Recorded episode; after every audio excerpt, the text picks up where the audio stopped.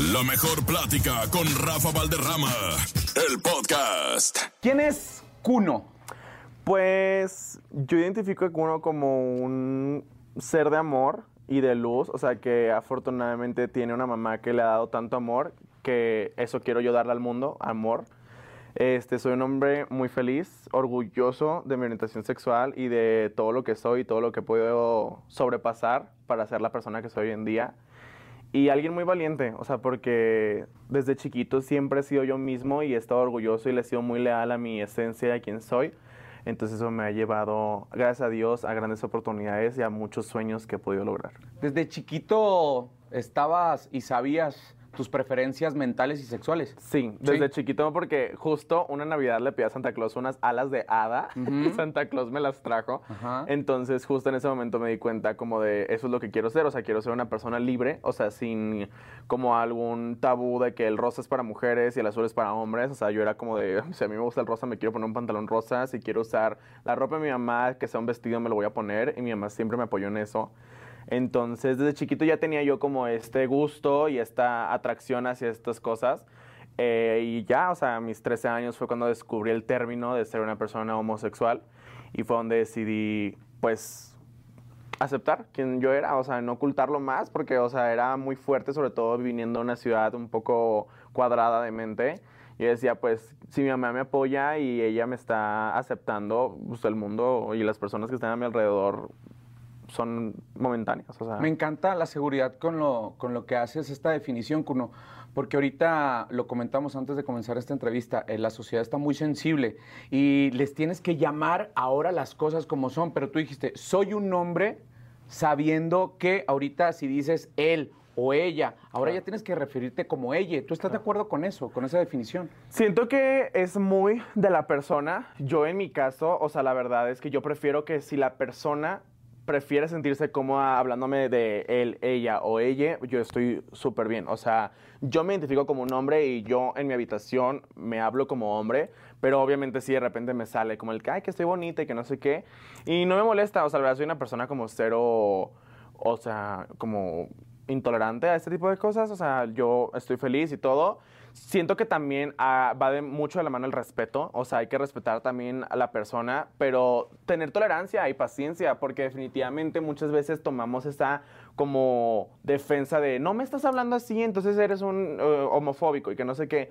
Aguanta, o sea, el mundo está cambiando, vamos aceptándonos, hay personas que están tomando todo esto como un proceso de tiempo, entonces solamente hay que tener un poco de paciencia y respeto, tanto de aquí para allá como de allá para acá. Pues. Comienzan las redes sociales, comienza a viralizarse a través de videos un joven que en las fiestas eh, siempre le ponía ambiente, ¿no? Y, bailaba y hacía cosas. Y resulta que ese joven, ¿eras tú? ¿Eras tú? que ah, ¿cómo, te llega ese momento cuando te empezaron a decir, güey, te viralizaste con el video en el antro? Lo que pasa es que yo trabajaba de eso, pues. O sea, hace Eras mucho animador. tiempo. Era como que el que ahí andaba haciendo que la gente se tomara sus shots y todo era bastante divertido y pues sí, o sea, realmente era una manera de yo tener mi recurso económico y apoyar a mi familia.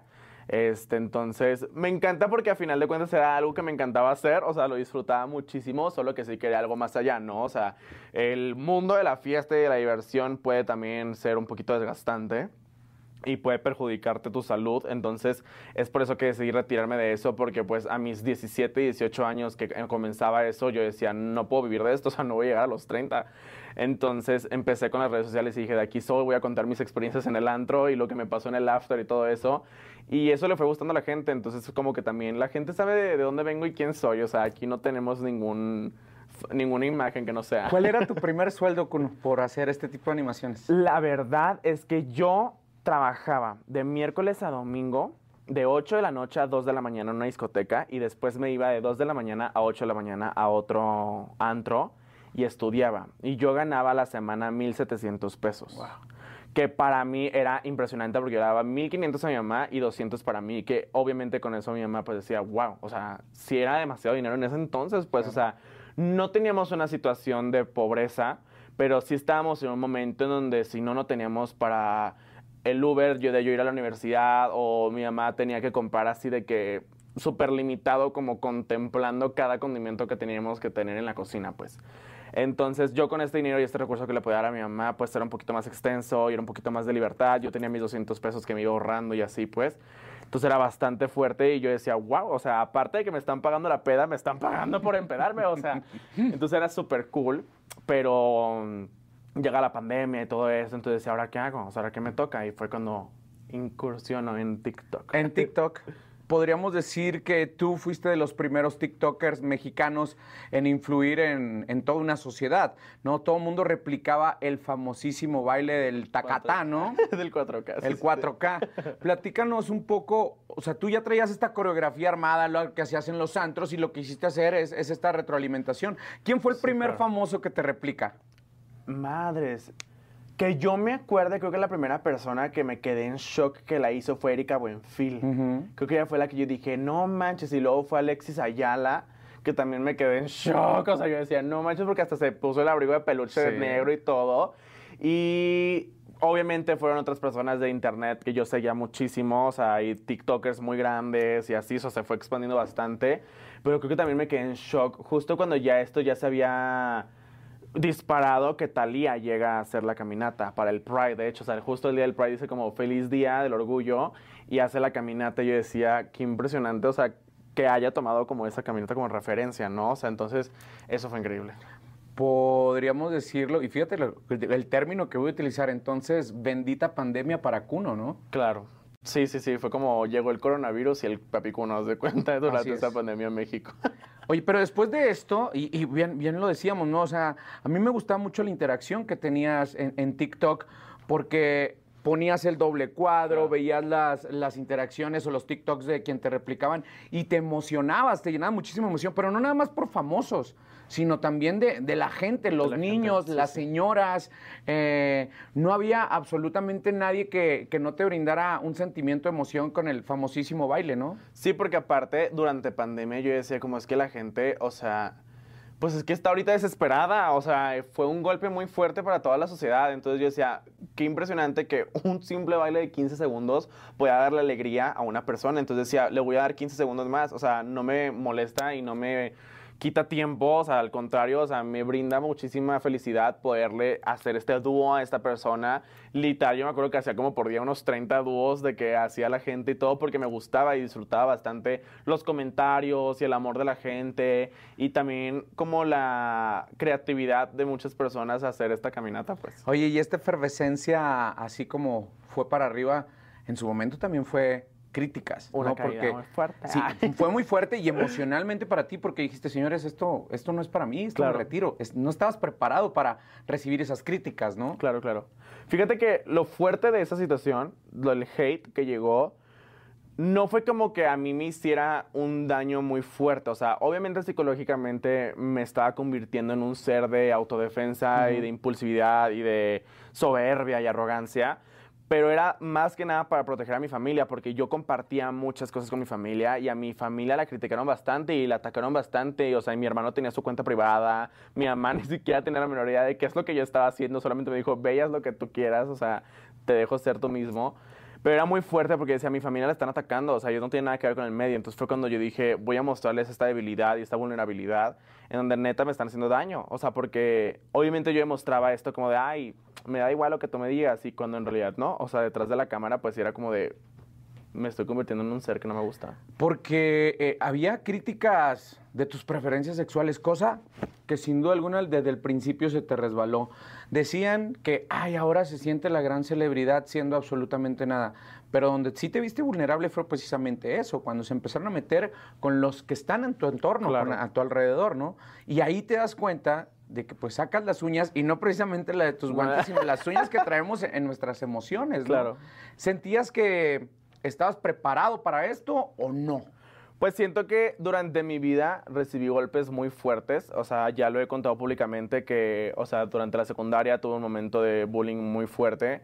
Eh, también he pasado por una, o sea, bueno, hace mucho tiempo pasé por un abuso sexual y también el pleito que tuve con mi papá cuando le conté sobre mi orientación sexual y todo, que afortunadamente ya estamos bien, también fue un golpe muy fuerte, que siento que fueron como batallas que me puso Dios como para irme preparando un poquito el corazón y ir como construyendo la armadura, ¿sabes? Obviamente, a final de cuentas, esta armadura fue haciendo un poquito mi corazón piedra y fue lo que estuvo mal. O sea, porque a final de cuentas eso era perder mi esencia y perder a donde yo venía y lo que la gente decía como es que ya no es él y ya se perdió, ya se le fue, pues. Pero era como por proteger toda esa sensibilidad y todos esos daños que yo decía como si vuelvo a aceptar toda esta, toda esta oscuridad y todos estos comentarios, voy a regresar a ese niño que lastimaron y al que le hicieron daño y por lo que yo ya había pasado. Entonces, nada mejor que tomar terapia. O sea, definitivamente haber tenido una terapeuta y personas que me apoyaran y que me ayudaran a mis emociones y en mi corazón fue lo que me ayudó a salir adelante. Y es raro, ¿no? Porque muchas veces, eh, siendo una celebridad en redes sociales, te conviertes en consejero. La misma gente te pide consejos. Pero ¿cómo poder ayudar a las personas si uno por dentro está, destruido? ¿En qué momento decides, vámonos recio, quiero tomar terapia? Pues yo fíjate que tengo una cercanía muy, muy grande con las personas que me apoyan mucho, que yo les digo que son mis brillos, o sea, parte de mi fandom y mi familia y literal a quienes yo amo. Entonces, ellos fueron los que me decían como de, Kuno, nosotros te amamos, solamente que estamos viendo como que esto está sucediendo, que esto no nos está gustando, o como te queremos apoyar, o sea, dinos de qué manera hacerlo. Entonces fue cuando dije, si las personas que me aman y me apoyan y son leales a mi persona me están dando ese jalón de orejas, tengo que cambiar. tengo que hacer algo por mí, o sea, por mi eh, bienestar y todo por fuera de las redes sociales. Y es por eso que decido tomar terapia, porque aparte, pues definitivamente mi manager, que se ha convertido en un ser de amor en mi vida y le digo que es mi mamá de aquí de Ciudad de México porque me ha apoyado muchísimo, fue quien me dijo, yo te amo, o sea, y amo todo el trabajo que estamos haciendo, pero también te amo como ser humano. O sea, y necesito que por favor me hagas caso y tomes terapia. O sea, no tiene nada de malo, porque yo era de esas personas que decían, ah, es que la terapia es para gente loca y gente que, que lo necesita, yo no lo ocupo, o sea, bye. Pero no, o sea, la terapia es así como cuando quieres ir al gym para verte bien o quieres comer mejor, es lo mismo, o sea, tienes que preparar tu salud mental para estar bien. Y regresó Cuno. Y regresó. Y regresó. Ese cuno que se divertía haciendo las cosas. Porque sí, en algún momento, hasta los mismos medios de comunicación, cuando te invitaban a programas de televisión, a programas de radio, a hacer entrevistas, decían que llegabas hasta con una actitud muy voluble. Te lo digo, yo las veces que te he topado siempre ha sido súper agradable y siempre has tenido la mayor disposición. Pero uno no deja de escuchar lo que sus compañeros dicen. Claro, ¿Sí, ¿Sí te pasó eso, Cuno? Fíjate que yo siento que siempre con, el contacto con las personas lo perdí justo en pandemia. Entonces, cuando me llega toda esta ola de, desafortunadamente, la hipocresía y la falsedad que hay en las amistades de redes, de redes sociales, yo ya prefería, como decía Belinda, ¿no? De que prefiero que la gente piense que soy mamona, que me conozcan y me dañen, literal. Entonces, yo prefería eso, como que prefería llegar como esa fiera y prefería que las personas me quisieran solamente por el exterior y por los números para no lastimar mi corazón, pues porque yo a las personas que les había abierto mi vida y mi hogar fueron quienes más me lastimaron y más daño me hicieron. Entonces sí me tocó tener como ese proceso de pues tampoco negarme a la vida, o sea, son experiencias que te preparan otra vez y volvemos a lo mismo, son batallas que te dan para que tú te vayas haciendo como un poquito más fuerte y que estés preparado para esta vida. Pero sí llegué en un momento a ser un poquito crudo con la gente. En esta mejor plática, durante este tiempo que hemos transcurrido, Micuno, he escuchado que siempre está presente en tu plática la familia. Sí. ¿no? Estás muy arraigado a las emociones familiares. ¿Te gustaría ser papá? Sí, me encantaría. Bueno, siento que yo sería la mamá. Sí, pero obvio. Pero sí te gustaría procrear mejor. Sí, me encantaría, la verdad, este, ser, o sea, tener mi propia familia. O sea, bueno, hoy en día he construido un hogar muy lindo con mi pareja y con dos de mis mascotas que son mis perrijos. Este, y me gusta porque siento que también el tener tu raíz y yo que mi mamá siempre me ha inculcado los valores familiares de una manera súper fuerte, o sea, yo quería tener mi hogar y eso me da estabilidad, eso me da tranquilidad y me da un ancla para no irme, o sea, para estar ahí al contacto con el piso, pues. ¿Cotizas en TikTok? Cotizo en TikTok como... ¿Generas dinero, ah, monetizas? TikTok no monetiza. O sea, lo que el recurso viene de las agencias de diferentes artistas o de la música, que es como de, hey, te nos gustaría que hicieras el baile o nos gustaría que vengas y grabes con este, con este, con este artista y este, subas el contenido y todo eso. De ahí como que se... Sí, porque la gente piensa que por el hecho de tener muchos followers en TikTok, ya con eso estás ganando dinero, Sí, porque no, aparece no. la clásica monedita y todo esto. Pero es bueno también que le expliques a la gente que las plataformas es, si- es simplemente el exhibidor, es, es el, Claro. es el mostrador, ¿no? De lo que tú haces Sí, porque o sea, hay aplicaciones en las que sí llegas a monetizar, como lo son Facebook o YouTube hoy en día, pero justo de donde yo vengo, que es TikTok, la monetización es prácticamente cero desde la plataforma hacia el creador de contenido. O sea, tú de donde haces eso es justo de lo que hacemos, que es darnos a conocer, colaborar, irnos para otros lados, que la gente nos marque, que nos diga, y sí tener un manager, una agencia buena, porque regresamos a lo mío, ¿no? Desafortunadamente en este mundo hay demasiada hipocresía, demasiada falsedad, y mucha gente se aprovecha de alguna persona, ¿no? Entonces, encontrar o sea, un buen equipo, un buen equipo porque siento que eso es lo más importante de llegar a grandes lugares, tener un equipo y una familia y amor y confianza y credibilidad sobre todo. Cuno, ¿qué le dirías al Cuno de hace 10 años, ahorita?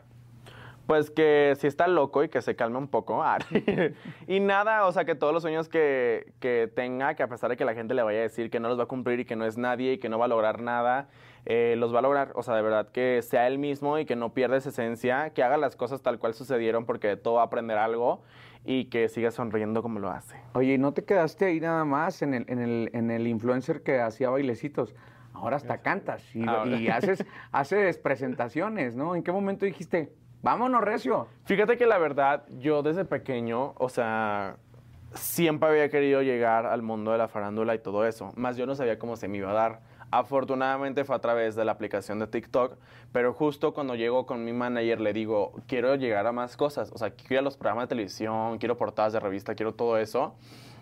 Y yo me acuerdo que siempre de chiquito en la regadera, cuando me salía de bañar, yo me quitaba la toalla, la ponía así en el pasillo del closet y justo en medio había un espejo. Entonces yo hacía como si esa fuera mi forma roja y yo posaba así toda encuerada con el pelincillo ahí. así posando y todo.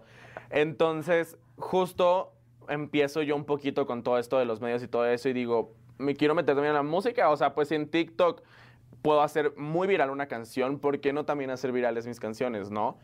Entonces empiezo a incursionar un poquito en la música y todo, pero siempre fue evidentemente con algo que se convirtió en un personaje, que fue Papi Cuno y Cuno y el extrovertido y la uña y todo eso. Entonces así fue la música que saqué. Y también las oportunidades de actuación que tuve. Siempre fue, incluso los personajes se llamaban Cuno. Entonces, este año, después de un proceso de justo de salud mental, de trabajar un poquito más en mi ser y todo eso, decido ya entrar a clases de canto y finalmente poder hacer un proyecto de música que es desde el corazón y quién es realmente Cuno, o sea, de quién me inspiró desde chiquito. O sea, que mi hermana me ponía la música de Patti Cantú, Nova y Belinda, por ejemplo, y quiero regresar a eso, o sea, quiero o sea, demostrar y sacar lo que a mí me gusta y yo escribí las letras y todo eso.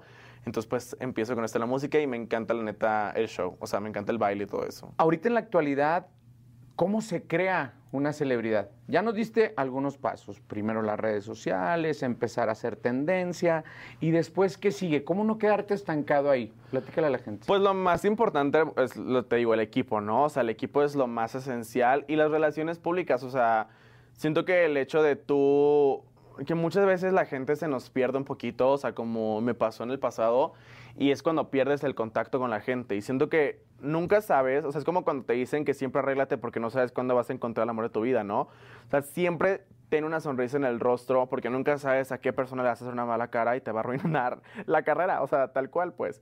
Entonces, lo más importante es ser feliz, sonreír a todo mundo porque de verdad es de saludar, esta persona te presenta a esta persona, esta persona conocía a esta y te vas haciendo relaciones, ¿no?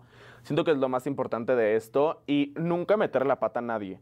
O sea, siento que tienes que creer mucho en eso de que el sol sale para todos y no hacer menos al otro, codear al otro, porque no sabe las vueltas de la vida y sabes que en algún momento esa persona a lo mejor va a estar arriba de ti y vas a querer que te apoye. Entonces, siempre ser real, siempre tener el corazón abierto a todas estas cosas y la sonrisa en la cara nunca puede faltar. Ahorita bien lo dijiste, ¿no? El, el- el- el prepararte como si fueras, o, o el arreglarte como si fueras a conocer el amor de tu vida. ¿Cuánto duras arreglándote desde que te despiertas hasta que ya pones un pie en la calle, güey? Ok. Normalmente si me baño o no. Ah. ¿Vienes bañado Sí, ahorita? vengo bañado ahorita, vengo bañado ahorita, por eso llego un poquito tarde a la entrevista. No, la verdad es que eh, me puedo tardar como entre unos 30, 40 minutos, a veces una hora dependiendo del evento que tenga. Si me pongo tacones, vestido, todo eso. Pero pongámosle que estimado 30 minutos de día a diario, una hora ya sí es como para el maxi evento. Ok, obviamente comienzas desde el maquillaje. ¿Cómo, cómo comienza Kuno? ¿Sales de bañarte y...? Pues primero la verdad, o sea, tengo como un minutito enfrente del espejo y me digo como, me amo, tú puedes con esto, lo vas a lograr y todo eso. Eso siempre desde chiquito me lo he hecho, o sea, incluso quienes me siguen así desde el primer contenido que subí a mis redes sociales, sabe que siempre he aconsejado eso, o sea, verte al espejo y sonreírte y decirte que te amas, o sea, eso es lo más importante. Ya después sí me meto a bañar, o sea, y todo un spa me he hecho ahí, como unos 10 minutitos ahí en la regadera. Eh, y ya, o sea, nada más me maquillo. La verdad es que he sido siempre, mi mamá siempre me ha dicho la importancia de lo, que es el cuidado del rostro y de los dientes. Entonces, o sea, sí me he hecho ahí unos 5 minutos cepillándome los dientes y también con el cuidado del rostro, bloqueador, cremas y todo eso. Y ya me maquillo, me pongo mi ropa y así. ¿El atuendo lo preparas antes de meterte a bañar o ya sabes qué te vas a poner? Lo preparo siempre un día antes. Un día antes que me doy como unos 30 minutitos también para escoger bien, bien qué es lo que voy a agarrar, el guantecito, qué maquillaje también voy a poner, los aretes y todo eso. O sea, ¿Los accesorios los haces tú? Los hace una persona justo aquí de Ciudad de México que se llama León. Este es un artesano mexicano espectacular, la verdad. O sea, yo antes usaba las uñas, pero ya era como de necesito algo, algo innovador que me ayude a estar bien cuando no esté trabajando. Y ha sido una maravilla, la verdad. ¿Cómo es la vida de Kuno lejos de la cámara? Eh, la verdad, yo creo que la gente no se lo espera, pero pues me la paso comiendo y jugando videojuegos. O sea, eso es algo que me gusta muchísimo jugar videojuegos. Y también leer, o sea, soy una persona que le gusta mucho como aprender cosas nuevas. O sea, me veo medio tonta y a veces soy medio tonta para algunas cosas, pero sí le sé a algunas cosas. Platícanos tu experiencia de haber participado en el video con la bichota. Increíble, la verdad, Carol ha sido una de las personas que más me ha apoyado en esta carrera, o sea, y lo agradezco muchísimo porque yo la amo desde hace muchísimo tiempo, incluso tengo tatuados de esas canciones, porque la amo y de verdad desde el día uno que la conocí siempre ha estado al pendiente y me ha dicho como me encanta lo que hace y todo, su familia también, entonces es bastante bonito y increíble la experiencia. Otra de las personas que creo que se inspiraron en tu trabajo fue Jerry Moa. ¿Qué opinas de Jerry Moa? La verdad la quiero bastante. Es una de las amigas más reales que tengo. O sea, tengo poquito de conocerla, pero siento que es una amistad real y duradera porque hemos podido tener convivencia fuera del celular y pláticas muy, muy personales.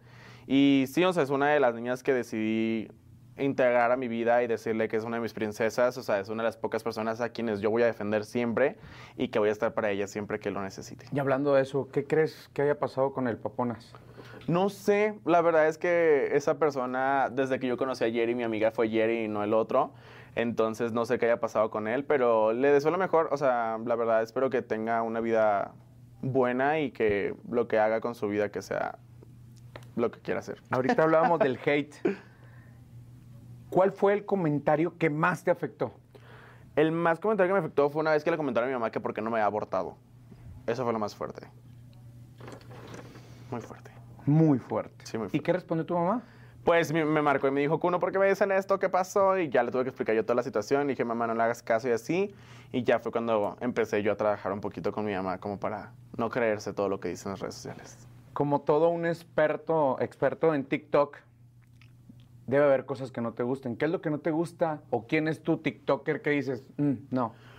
Pues fíjate que yo creo que a mí lo que no me gusta es cuando la gente se da como un lugar que no les corresponde y que ocasiona hate hacia otra persona, pues.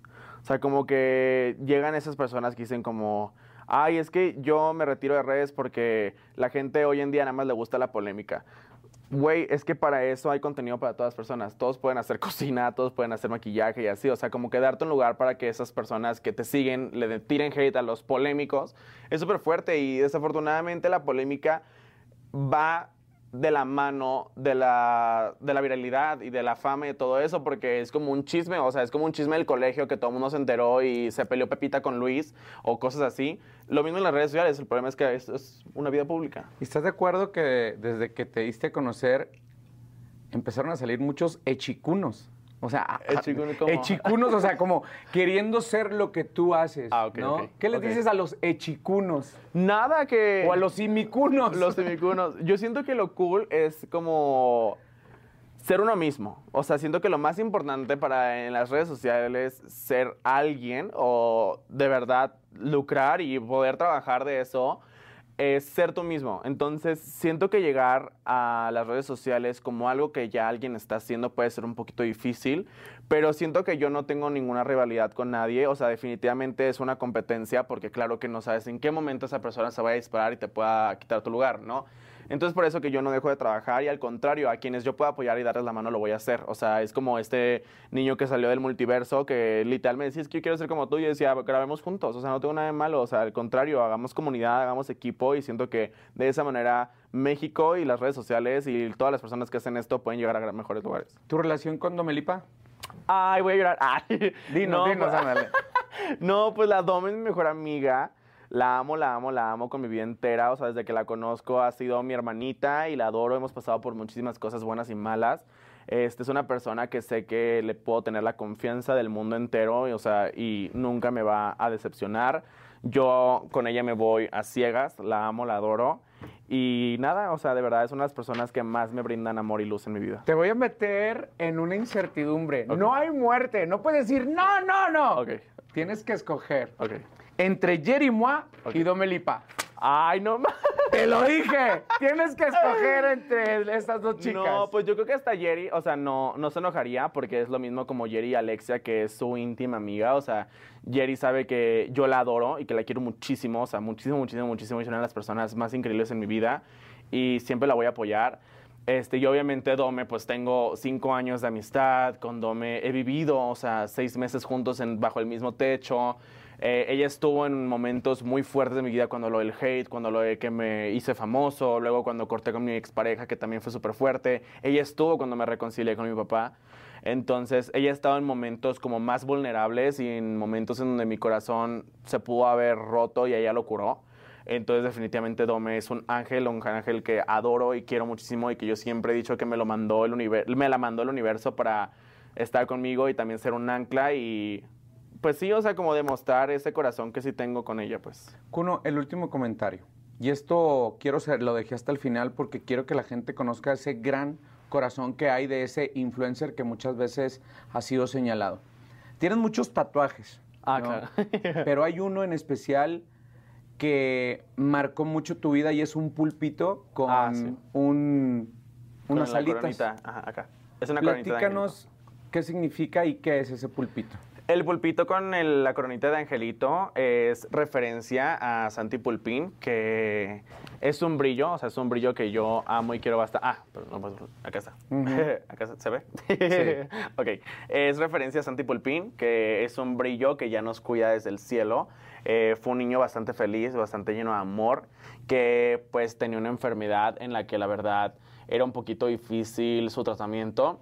Y su mamá me contaba que él le gustaba, obviamente, y se trataba y era un poquito más feliz con la vida si le mostraban como mi contenido, si veía mis TikToks, si veía mis historias, se reía y todo eso.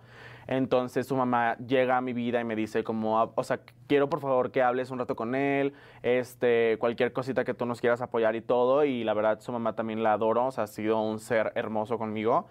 Y tuve estas llamadas con Santi, ¿no? Que la verdad fueron bastante lindas. O sea, él me decía que yo era como su hermanito mayor y todo eso. Entonces, obviamente, yo estaba en contacto con él y todo. Y pues llega el día en donde desafortunadamente se nos va a un mejor lugar y deja de sufrir. Y obviamente fue bastante difícil para mí porque pues yo decía, es que yo tuve llamadas con él y todo, pero gracias a Dios mi mamá siempre me inculcó el que, el que una persona se vaya de esta tierra no quiere decir que nos deje como solos, al contrario, o sea, se va como lo, el físico y todo eso, pero su alma y él sigue con nosotros, por eso yo sé que es uno de mis ángeles que está conmigo, o sea, tengo tres ángeles que me cuidan todo el tiempo y él es uno de ellos y lo adoro y hasta el cielo le mando un beso y pues sí, aquí está conmigo en mi piel. Ahora entiendo por qué eres papi. Kuno. Papi Kuno. Kuno, muchísimas gracias. Muchas gracias. Esta fue la mejor plática con Kuno.